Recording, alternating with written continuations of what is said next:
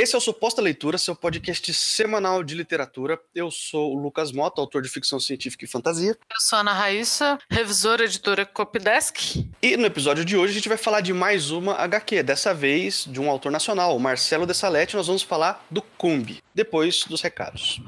Se você que está ouvindo esse podcast por um acaso também escreve, tanto eu quanto a Raíssa podemos te ajudar. Eu presto o serviço de leitura crítica, que é basicamente ler o seu texto com uma análise mais técnica para ajudar você a construir a sua arte, analisar cenário, personagem, trama e coisas desse tipo. Eu faço o trabalho já depois do seu texto pronto, ou um pouquinho antes, se você ainda estiver finalizando e estiver ainda com alguns caminhos na narrativa ou, ou procurando algum, algumas soluções. O meu trabalho é o de fazer a revisão, fazer a edição do texto, deixar seu texto pronto para ser publicado, seja participação em edital, seja é, autopublicação, é só entrar em contato com a gente. E para você que quer conhecer o nosso trabalho, ou para você que, na, na, verdade, só gosta de ler e não está interessado em escrever nada, eu deixo um link aí na postagem onde você vai ter acesso a todos os meus textos publicados, que a maioria deles foi editado pela Raíssa, mas todos foram revisados por ela, todos têm o trabalho dela. Então, você, no, nos mesmos textos, você vai conferir tanto o meu trabalho como autor, quanto da Raíssa como editora, revisora e copydesk.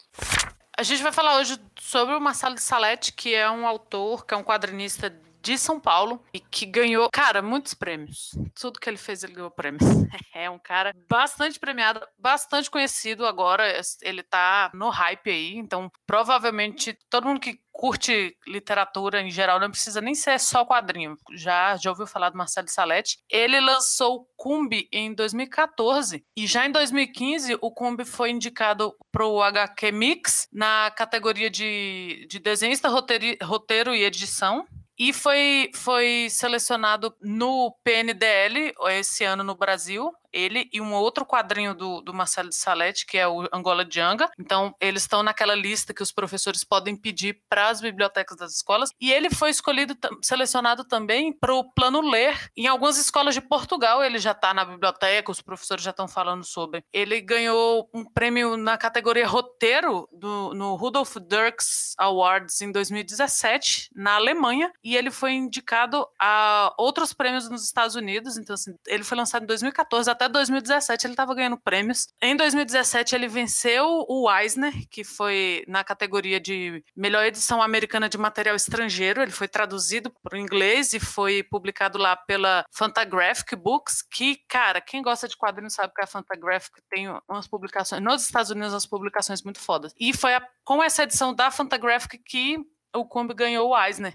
E como sempre, fica para mim trazer a sinopse do livro aqui, no caso, O Cumbi, do Marcelo Dessalete. E essa sinopse, na verdade, é, é, muito simples, ao mesmo tempo ela é e não é uma sinopse, porque não se trata de uma única história fechada. Aqui, é, a gente pode dizer que é uma antologia de, de várias histórias curtas e o tema central é que se passa no Brasil colonial e retrata personagens escravizados, personagens que foram trazidos contra sua vontade da África para trabalhar como escravos aqui no Brasil. E o grande diferencial que essa obra tem para mim, de outras obras que tratam do mesmo tema, né? Não estou dizendo que essa aqui é a única que faz isso, mas eu vou dizer assim que ela faz isso com uma maestria muito grande. O, qual que é a grande atração do Cumbi aqui? Ele se preocupa em trazer uma identidade e uma bagagem cultural muito forte pra, para esses escravizados. Então, não são só pessoas coitadinhos que vieram da África e agora têm que trabalhar na era colonial aqui no Brasil. Eles têm toda uma cultura, têm todo um conjunto de crenças. É cultural mesmo, assim, de, de significado significados e de costumes que eles trazem de lá e, embora a condição de escravizados deles faça com que a vida dessas pessoas seja muito assim não digna, né? Eles eh,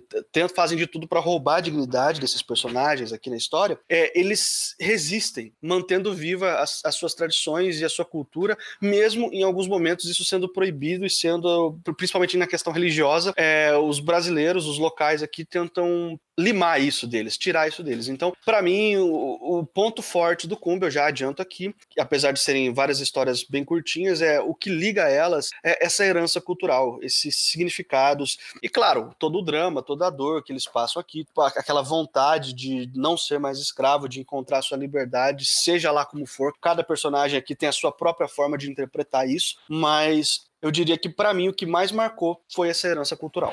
Ah, para mim também, assim, essa, essa visão a partir da pessoa escravizada é muito difícil a gente ter. Geralmente a gente tem alguém contando um quadro específico e tal. E numa das vezes que eu vi o Marcelo de Salete falar aqui em Brasília, e o cara que estava mediando a conversa com ele perguntou, né, que é uma coisa que me chamou muita atenção, assim, o silêncio que tem no, na obra toda, assim. A dramaticidade do, do desenho do Marcelo de Salete e da própria narrativa é muito forte, mas aqui no Cumbi ele não precisa usar, ele não tem diálogos extensos e tal, ele mostra. E aí eu fiquei muito, muito tocada por isso, porque quando você fala de pessoas escravizadas e das narrativas daquela época que não chegaram pra gente a partir dessas pessoas escravizadas, eu achei esse silêncio muito significativo, assim, o fato das personagens não terem falas extensas ou não, não, não ser desenvolvido ali grandes diálogos, e não é uma coisa que faça falta, não quero dizer isso, é só um, um elemento que te chama muita atenção. E ele falou que, na verdade, foi meio proposital, meio não proposital, porque o que ele quis no início foi passar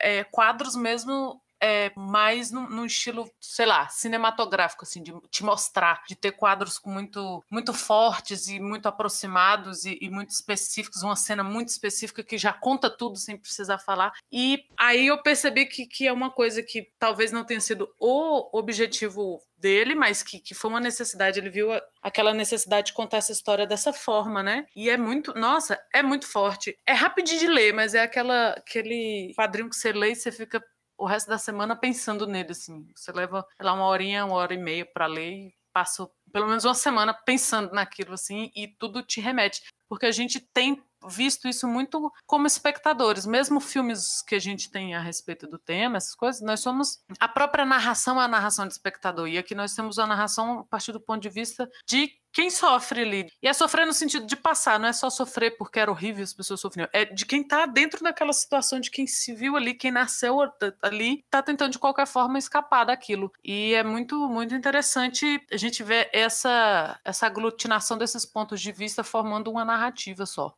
Eu acho legal pra caramba, é, porque eu, eu acredito que nós no Brasil ainda não estamos no ponto. Nós não estamos no ponto ideal em muitas coisas, para falar a verdade, né?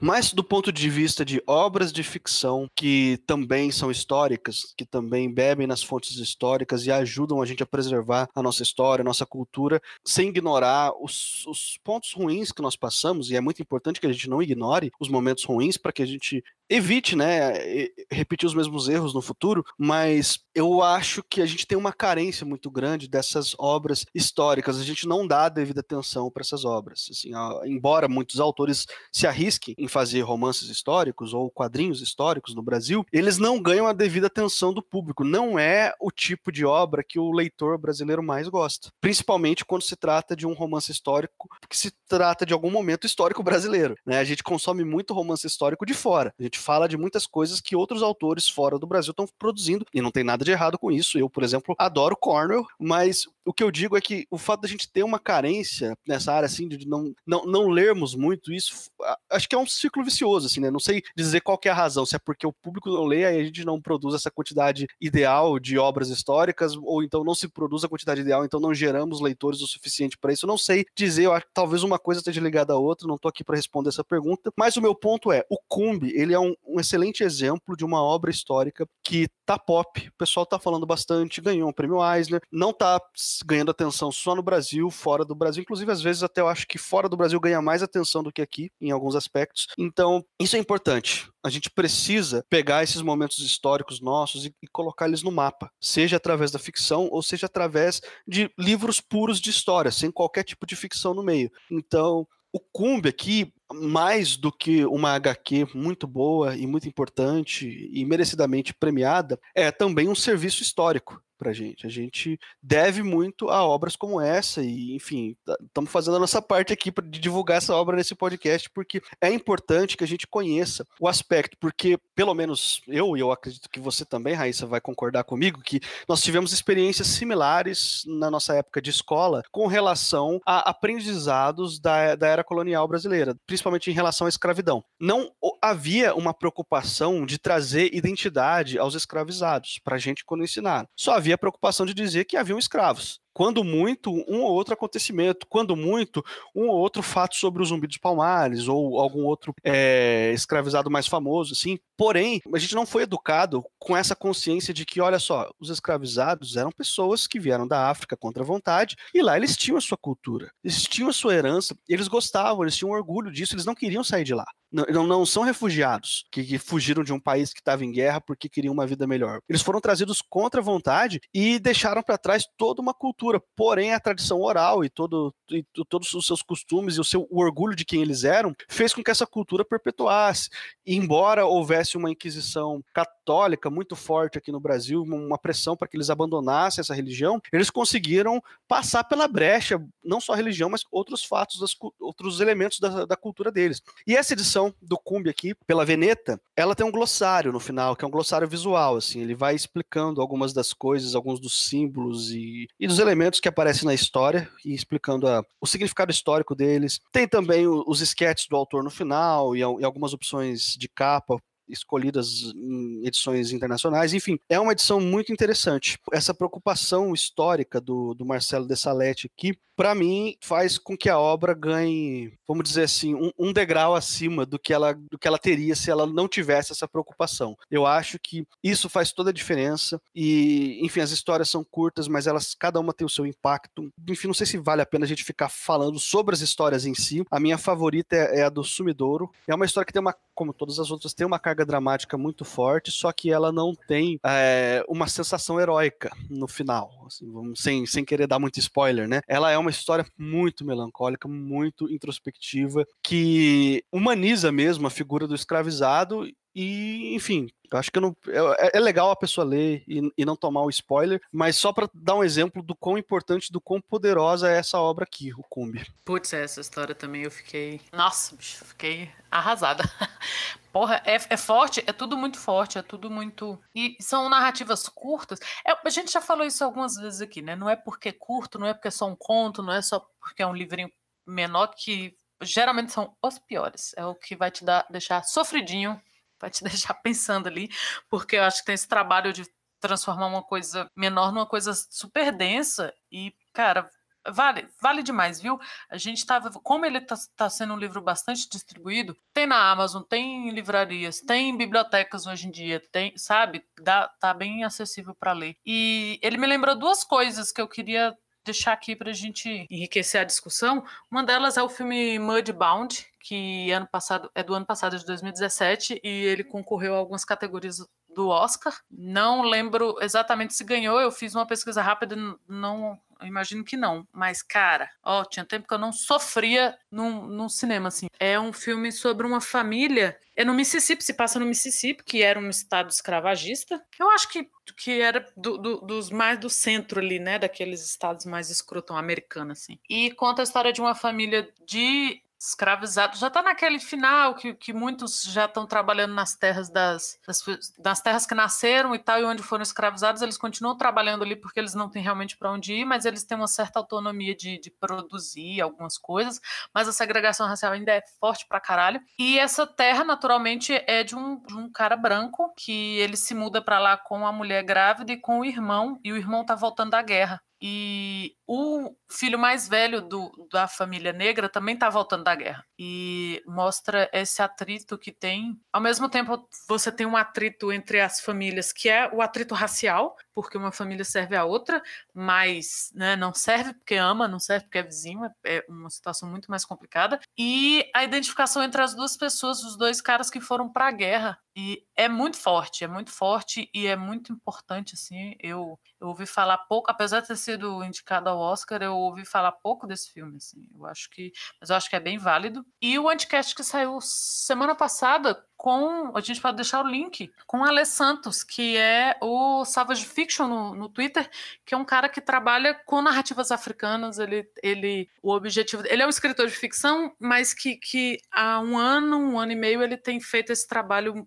e tem ganhado grande visibilidade com toda, toda a, o merecimento de trazer essas narrativas africanas essas narrativas afro-americanas, né, incluída a afro-brasileira, que, que, casa muito com essa visão que a gente está falando aqui, que os autores estão dando para a narrativa a partir do negro, a partir do escravizado. E isso é muito importante. Ele mostra umas, uma, uns lados assim da história que a gente não sabia, porque como o Lucas falou, né, a gente teve aquela aquela pinceladinha de que ah, existiram escravizados e pronto, como se não fosse uma grande tragédia, como se não fosse uma coisa não resolvida até hoje. Da mesma forma que a gente teve, ah, tinha índios no Brasil quando os portugueses chegaram. E como se fosse uma coisa pacífica, ah, tinham índios, ok. E não foi bem assim, né? E o, o Aleia Santos, ele traz essa narrativa de, de como foi esse massacre é, eu acho que, a palavra genocida cabe muito aqui, sabe? Tanto do ponto de vista de quem veio da África e foi arrancado de lá, e, e, de quem sofreu o que sofreu aqui, e todas as consequências disso, e das consequências da escravidão para o próprio continente americano, né? Que a gente tinha uma quantidade. A gente tinha populações inteiras aqui que foram dizimadas para que os portugueses e os espanhóis trouxessem outras populações